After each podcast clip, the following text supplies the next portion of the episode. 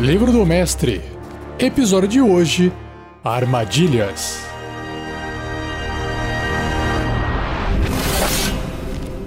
Regras do DD 5E. Uma produção RPG Next.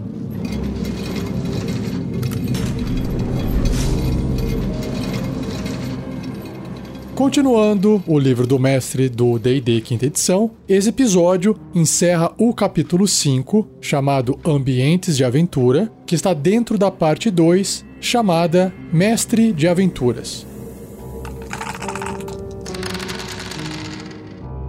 Armadilhas. Armadilhas podem ser encontradas praticamente em qualquer lugar. Um passo em falso em uma tumba antiga pode ativar uma série de lâminas ceifadoras, que atravessam armadura e ossos. As vinhas, aparentemente inócuas, penduradas na entrada de uma gruta, podem agarrar e enforcar qualquer um que se aproxime delas. Uma rede escondida entre as árvores poderia cair sobre os viajantes que passarem abaixo dela. No jogo de DD, aventureiros desatentos podem cair para a morte, serem queimados vivos ou fuzilados por dardos envenenados. Uma armadilha pode ser de natureza mecânica ou mágica. Armadilhas mecânicas incluem fossos, armadilhas de projétil, blocos em queda, salas inundadas, lâminas giratórias e qualquer outra coisa que dependa de um mecanismo para funcionar. Armadilhas mágicas são dispositivos mágicos ou armadilhas de magia. Armadilhas de dispositivo mágico iniciam um efeito de magia quando ativadas. Armadilhas de magia são magias como glifo da vigilância e símbolo que funcionam como armadilhas.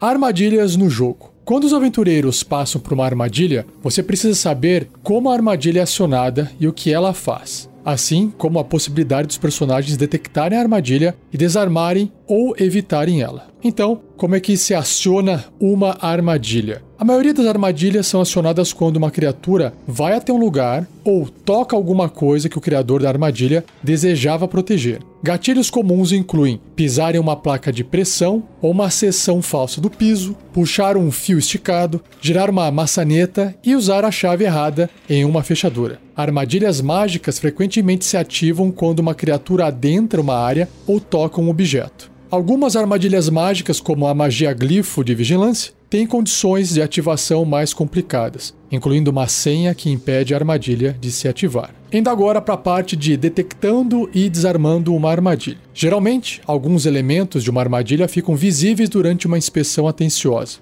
Os personagens podem perceber um ladrilho desigual que esconde uma placa de pressão, avistar o reflexo luminoso de um fio esticado, perceber pequenos buracos nas paredes de onde jatos de fogo serão expelidos ou, de alguma outra forma, detectar algo que aponta a presença de uma armadilha. A descrição de uma armadilha especifica os testes e CDs, né, as dificuldades, necessárias para detectá-la, desarmá-la ou ambos. Um personagem procurando ativamente por uma armadilha pode realizar um teste de sabedoria percepção contra a CD, a dificuldade da armadilha. Você também pode comparar a CD para detectar a armadilha com o valor de sabedoria percepção passivo de cada personagem para determinar se alguém no grupo percebe a armadilha ao passar. Se os aventureiros detectarem uma armadilha antes de acionarem-na, eles podem ser capazes de desarmarem-na, tanto permanentemente quanto por tempo suficiente para passarem por ela. Você poderia pedir um teste de inteligência e investigação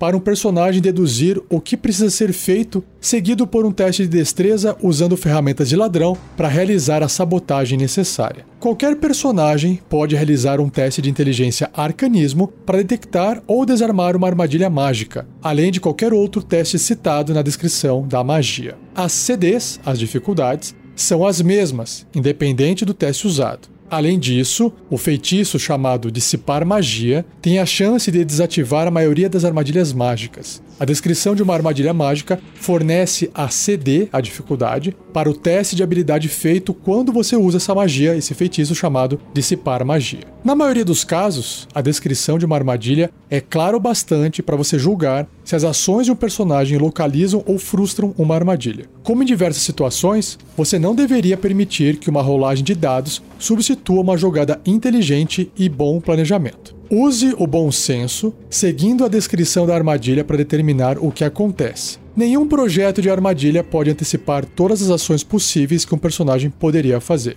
Você deveria permitir que um personagem descubra uma armadilha sem realizar um teste de habilidade se uma ação poderia revelar claramente a presença da armadilha. Por exemplo, se um personagem levantar o tapete que esconde uma placa de pressão, ele terá encontrado o gatilho e nenhum teste é necessário. Frustrar armadilhas pode ser um pouco mais complicado. Considera um baú de tesouro com uma armadilha. Se o baú for aberto, sem puxar as duas alças laterais dele, o mecanismo dentro dispara uma rajada de agulhas envenenadas em qualquer um na frente dele.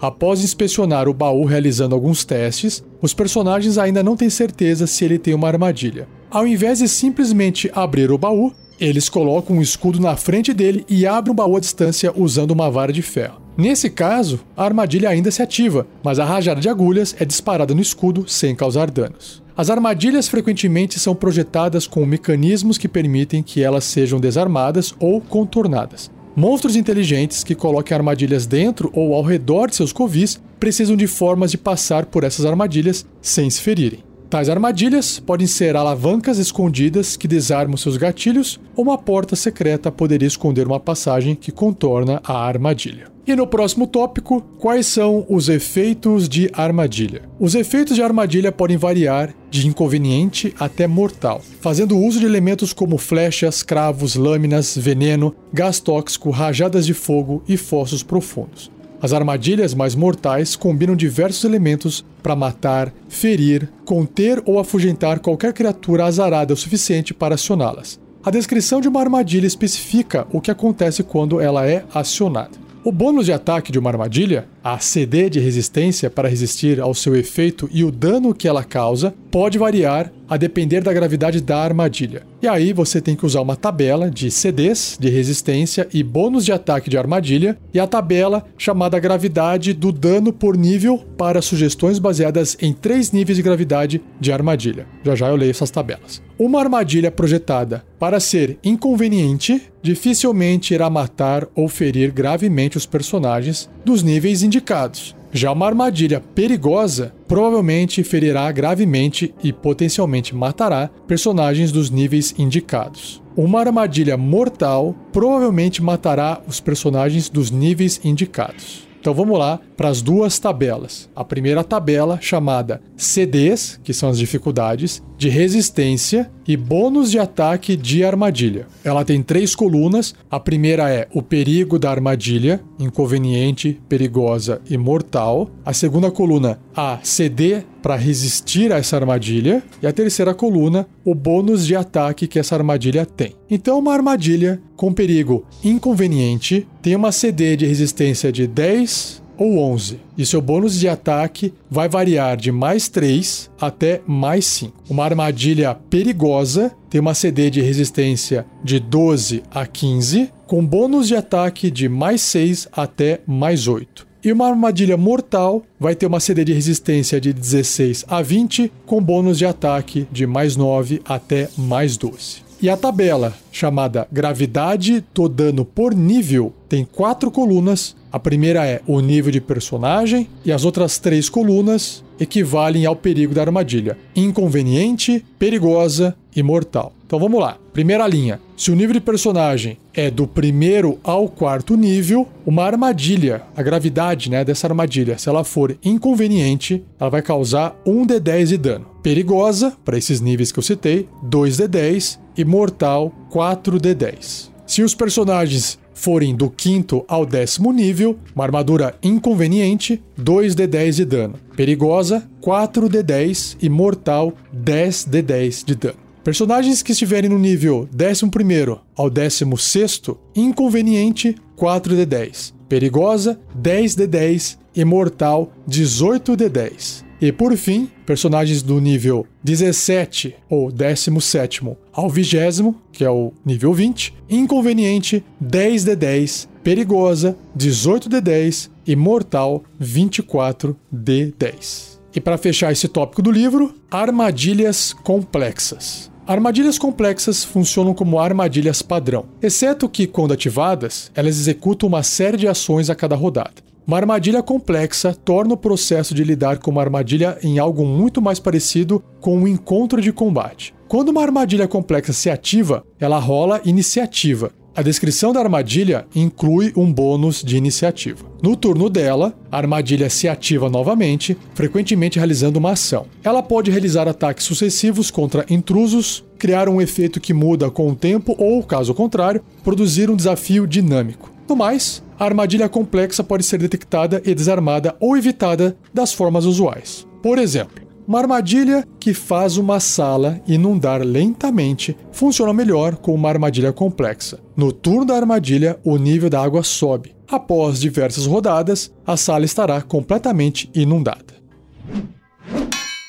Exemplos de armadilhas. As armadilhas mágicas e mecânicas apresentadas aqui variam em letalidade e são apresentadas em ordem alfabética. E claro que eu vou apresentar na ordem alfabética da tradução em português. Agulha envenenada, uma armadilha mecânica. Uma agulha envenenada está escondida dentro de um baú de tesouro trancado ou em alguma outra coisa que uma criatura possa abrir. Abrir o baú sem a chave apropriada faz com que a agulha salte para fora, liberando uma dose de veneno. Quando a armadilha é acionada, a agulha estende-se 7,5 centímetros diretamente da fechadura. Isso equivale a 3 polegadas. Uma criatura, dentro do alcance, sofre 1 de dano perfurante e 11, 2d10, de dano de veneno e deve ser bem sucedida em um teste de resistência de constituição com uma dificuldade 15 ou ficará envenenada por uma hora. Então, um veneno bem poderoso. Um teste bem sucedido de inteligência e investigação como dificuldade 20 permite que o personagem deduza a presença da armadilha devido a alterações na fechadura para acomodar a agulha. Um teste bem sucedido de destreza com dificuldade 15, usando ferramentas de ladrão, desarma a armadilha, removendo a agulha da fechadura. Tentativas fracassadas de abrir a fechadura acionam a armadilha. Próxima armadilha tem o nome de dardos envenenados. É uma armadilha mecânica. Quando uma criatura pisa em uma placa de pressão escondida, dardos envenenados são disparados através de molas ou tubos pressurizados engenhosamente embutidos nas paredes ao redor. Uma área pode incluir diversas placas de pressão, cada uma ligada ao seu próprio conjunto de dardos. Os minúsculos buracos nas paredes estão obscurecidos por poeira, teias de aranha ou habilmente escondidos entre baixo relevo, murais ou afrescos que adornam as paredes. A CD, a dificuldade para percebê-los, é igual a 15. Com um teste bem sucedido de inteligência e investigação, também com dificuldade 15, um personagem pode deduzir a presença de placas de pressão pelas variações na argamassa e pedras usadas para criá-la, comparando com o solo em volta. Prender uma cavilha de ferro ou outro objeto embaixo da placa impede que a armadilha se ative. Entupir os buracos com tecido ou cera impede que os dardos contidos dentro sejam disparados.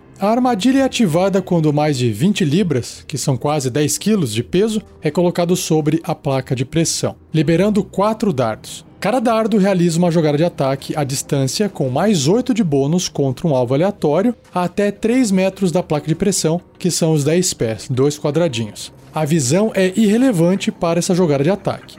Se não houver alvos na área, os dardos não atingem nada. Um alvo sofre 2 ou 1d4 de dano perfurante e deve ser bem sucedido um teste de resistência de constituição com dificuldade 15 ou sofrer 11 2d10 de dano de veneno se fracassar nesse teste de resistência, ou metade do dano caso obtenha sucesso. Próxima armadilha se chama Esfera de Aniquilação. É uma armadilha mágica, né? dá pra ver pelo nome. Escuridão mágica e impenetrável preenche a boca escancarada de uma face de pedra esculpida em uma parede. A boca tem 60 centímetros de diâmetro, uns dois pés, e é grosseiramente circular. Nenhum som vem dela, nenhuma luz pode iluminar seu interior e qualquer matéria que entre nela é instantaneamente obliterada. Um teste bem sucedido de inteligência arcanismo com dificuldade 20 revela que essa boca contém uma esfera de aniquilação que não pode ser controlada ou movida. Ela é, no mais, idêntica a uma esfera de aniquilação normal, como descrito no capítulo 7, chamado Tesouro. Algumas versões dessa armadilha incluem um encantamento colocado na face de pedra, fazendo com que criaturas específicas sintam uma vontade incontrolável de se aproximar e rastejar para dentro da boca. Esse efeito é, no mais, como um aspecto de simpatia da magia antipatia barra simpatia. Um sucesso em dissipar magia, com uma dificuldade 18, remove o encantamento. Mas a esfera de aniquilação continua lá. Próxima armadilha tem o nome de Esfera Rolante, uma armadilha mecânica. Para quem já viu Indiana Jones, vai saber do que, que se trata. Quando quase 10 quilos ou mais de pressão, que são os 20 libras, são colocados sobre a placa de pressão dessa armadilha, um alçapão escondido no teto se abre liberando uma esfera rolante de 3 metros de diâmetro ou 10 pés de rocha sólida. Com um teste bem sucedido de sabedoria percepção com dificuldade 15, um personagem pode perceber o alçapão e a placa de pressão. Uma busca no solo acompanhada de um teste bem sucedido de inteligência, investigação com dificuldade também 15, revela variações na argamassa e na pedra, denunciando a presença dessa placa de pressão. O mesmo teste feito enquanto se inspeciona o teto, percebe-se variações na alvenaria que revela o alçapão. Prender uma cavilha de ferro ou outro objeto embaixo da placa impede que a armadilha se ative. A ativação da esfera requer que todas as criaturas rolem iniciativa. No turno dela, ela se move 18 metros, 60 pés, em linha reta. A esfera pode se mover pelo espaço das criaturas e as criaturas podem se mover pelo espaço dela, considerando como terreno difícil. Sempre que a esfera entrar no espaço de uma criatura ou uma criatura entrar no espaço da esfera enquanto ela está rolando, essa criatura deve ser bem sucedida num teste de resistência de destreza com dificuldade 15 ou sofrerá 55, que são 10 de 10, de dano de contusão e ficará caída no chão. A esfera para quando atingir uma parede ou barreira similar. Ela não pode dobrar esquinas, mas construtores e masmorras espertos incorporam curvas suaves em passagens próximas que permitem que a esfera continue se movendo. Para finalizar, com uma ação, uma criatura que esteja até 1,5 metro da esfera, ou seja, um quadradinho, 5 pés, pode tentar retardá-la com um teste de força com dificuldade 20. Basicamente, tá colocando os braços para frente assim e tentando parar a esfera.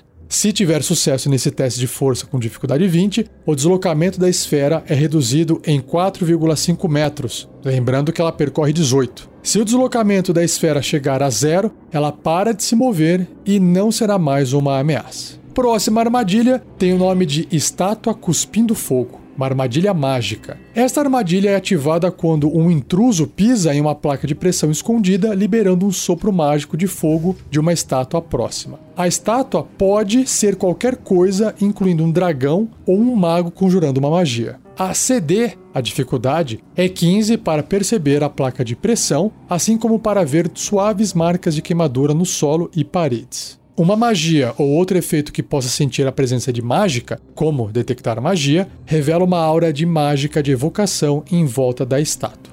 A armadilha é ativada quando mais de 9 kg de peso, quase 10 kg para arredondar, aquelas 20 libras, é colocado sobre a placa de pressão, fazendo a estátua liberar um cone de fogo de 9 metros, 30 pés. Cada criatura na área deve realizar um teste de resistência de destreza com dificuldade 13 ou sofrer 22 ou 4 de 10 de dano de fogo, caso fracasse, ou metade do dano, caso obtenha sucesso. Colocar uma cavilha de metal ou outro objeto embaixo da placa de pressão impede essa armadilha de se ativar. Um sucesso em dissipar magia, com dificuldade 13, conjurada na estátua, destrói a armadilha. Próxima armadilha, bem famosa, são os fossos. Uma armadilha mecânica. Quatro armadilhas de fosso básicas são apresentadas aqui. Então vai ter o fosso simples, o fosso escondido, o fosso trancado e o fosso com estacas. Então vamos lá para o fosso simples. Uma armadilha de fosso simples é um buraco escavado no solo. O buraco é coberto por um tecido longo preso nas bordas do fosso e camuflado com sujeira e entulhos. A CD, a dificuldade para perceber o fosso, é 10. Qualquer um que pise no tecido cairá através dele e levará o tecido junto para o fosso, sofrendo dano baseado na profundidade do fosso, geralmente uns 3 metros, que são 10 pés, mas alguns fossos são mais fundos. Já o fosso escondido, este fosso tem uma cobertura construída de material idêntico ao do piso em sua volta. Um teste bem sucedido de sabedoria percepção com dificuldade 15 distingue a falta de pegadas sobre a seção do piso que forma a cobertura do fosso. Um teste bem sucedido de inteligência e investigação com dificuldade 15 é necessário para confirmar que a seção do solo com a armadilha realmente é a cobertura de um fosso. Quando uma criatura pisa na cobertura, ela se abre como um alçapão, fazendo o intruso tombar no fosso abaixo. O fosso geralmente tem entre 3 e 6 metros de profundidade, que são 10 a 20 pés, mas pode ser mais profundo.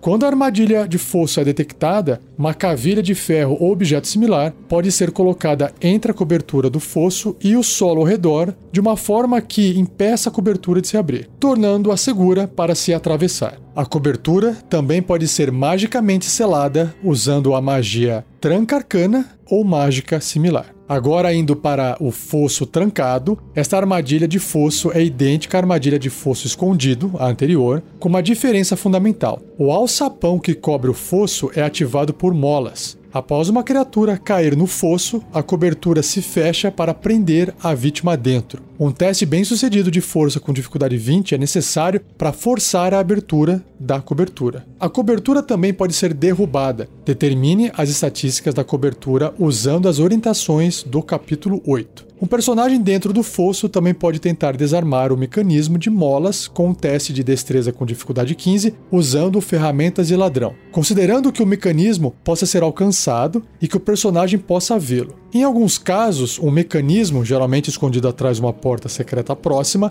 abre o fosso. E por fim, o fosso com estacas. Esta armadilha de fosso é uma armadilha de fosso simples, escondido ou trancado com estacas afiadas de madeira ou ferro no fundo. Uma criatura que caia no fosso sofre 11 ou 2d10 de dano perfurante das estacas, além de qualquer dano de queda. Versões ainda mais sólidas podem ter veneno cobrindo as estacas. Nesse caso, qualquer um que sofra dano perfurante das estacas também deve realizar um teste de resistência de constituição com dificuldade 13, sofrendo 22 ou 4d10 de dano de veneno, se fracassar na resistência ou metade desse dano, caso obtenha sucesso. Indo agora para a penúltima armadilha descrita no livro como exemplo, a rede caindo é uma armadilha mecânica. Essa armadilha usa um fio esticado para liberar uma rede suspensa no teto. O fio está a 7,5 centímetros ou 3 polegadas do solo e esticado entre duas colunas ou árvores. E a rede está escondida por teias de aranhas ou folhagens. A CD para perceber o fio e a rede é 10 um sucesso num teste de destreza com dificuldade 15, usando ferramentas de ladrão, parte o fio sem prejuízos. Um personagem sem ferramentas de ladrão pode tentar realizar esse teste com desvantagem usando qualquer arma laminada ou ferramenta laminada. Se fracassar, a armadilha se ativa. Quando a armadilha é ativada, a rede é liberada, cobrindo uma área de 3 metros quadrados, que são também 10 pés quadrados, e aqueles na área ficam presos sob a rede e estão impedidos, ou seja, não podem sair do lugar. E aqueles que fracassarem num teste de resistência de força com dificuldade 10 também estarão caídos no chão. Uma criatura pode usar sua ação para realizar um teste de força com dificuldade 10, libertando a si mesmo ou outra criatura ao seu alcance com sucesso. A rede tem CA, né, uma classe armadura igual a 10, 20 pontos de vida e causar 5 de dano cortante na rede, como a CA de dificuldade 10, destrói uma seção de um metro e meio quadrado libertando qualquer criatura presa nessa sessão. E para fechar o episódio de hoje, a última armadilha descrita é o teto desmoronando. Ela é uma armadilha mecânica e essa armadilha usa um fio esticado para desmoronar os suportes que mantêm uma seção instável do teto do lugar. O fio está a 7,5 centímetros do solo, 3 polegadas, e estica-se entre duas vigas de apoio. A CD para perceber o fio é 10. Um teste bem sucedido de destreza com dificuldade 15 usando ferramentas de ladrão desarma o fio sem prejuízos. Um personagem sem ferramentas de ladrão pode tentar realizar esse teste com desvantagem usando qualquer arma laminada ou ferramenta laminada. Se fracassar, a armadilha se ativa. Qualquer um que inspecionar as vigas pode facilmente determinar que eles estão apenas encravadas no lugar. Com uma ação, um personagem pode derrubar uma viga, fazendo a armadilha se ativar. O teto sobre o fio está em más condições e qualquer um que possa vê-lo perceberá que ele tem perigo de desmoronar. Quando a armadilha é ativada, o teto instável desmorona. Qualquer criatura na área abaixo da seção instável deve ser bem sucedida num teste de resistência de destreza com dificuldade 15, sofrendo 22 ou 4d10 de dano de contusão se fracassar na resistência ou metade desse dano se obtiver sucesso. Uma vez que a armadilha tenha sido ativada, o solo da área fica cheio de entulhos e torna-se terreno difícil. Seja você também um guerreiro ou uma guerreira do bem. Para saber mais, acesse padrim.com.br barra rpgnext ou picpay.me barra rpgnext.